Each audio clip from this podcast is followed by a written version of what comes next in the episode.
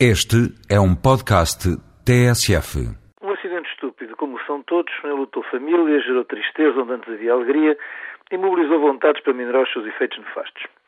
Em Castelo Branco, médicos, enfermeiros e outro pessoal, ao saberem da notícia, acorreram ao hospital e trabalharam sem qualquer remuneração ou compromisso de horário. O Sr. Ministro da Saúde, numa atitude que se louva, tanto mais quanto rara em governantes, deslocou-se ao local e não se esqueceu de elogiar o comportamento dos profissionais. Não sabemos se no regresso Sua Excelência meditou no facto a que tinha assistido ou se simplesmente, dever cumprido, entrou noutro registro e fez a viagem entretido com algumas contas. É que se tivesse meditado por uns instantes, por certo teria percebido que o mesmo impulso que levou os médicos naquela noite ao hospital é exatamente o mesmo que os leva a pedir admissão de responsabilidades em Faro quando se recusam a colaborar em maus tratos aos doentes. Tal impulso não radica em qualquer emoção, nem traduz qualquer interesse mesquinho de agradar ao ministro, ser melhor remunerado ou subir os degraus do carreirismo.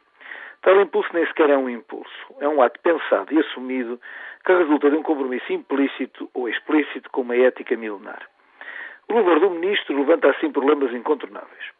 Ou bem que acreditamos na ética dos médicos, aceitamos quando ela é incómoda e respeitamos os códigos que dela derivam, ou bem que queremos impor ao grupo os consensos da sociedade global e estamos preparados para pagar todos os preços.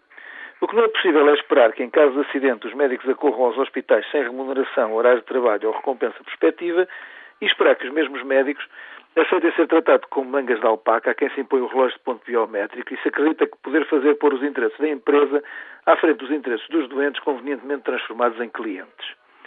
É quem levou os médicos Castelo Branco por acorrerem ao serviço de urgência sem escala ou obrigação contratual tem inexoravelmente de estar preparado para estabelecer com esta estranha gente que não se move só por dinheiro uma relação adulta baseada no respeito.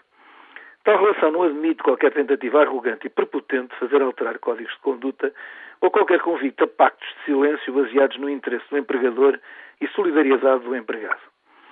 Quem louva gente que põe o homem e as suas facilidades à frente dos interesses, mesmo quando são os seus próprios interesses, não pode justificar o inaceitável com o argumento cínico de não estar pior que o anterior governo. É para os médicos, quando a ética os move, é indiferente qual o governo, qual o partido ou qual o ministro. Para os médicos, a questão coloca-se entre doentes, as suas carências e meios disponíveis e a capacidade de prestar serviços, desenvolvimento técnico e adequação às necessidades. Quem é o dono da loja é quem menos conta. Em suma, o que está em causa nas ações estranhamente coevas da última semana é mais que a circunstância, a tradução de um profundo conflito cultural. Conflito que, como todos, para ter fim, implica escolhas e tomadas de partido escolhas explícitas que nada impede que sejam baseadas no que mais convém à sociedade.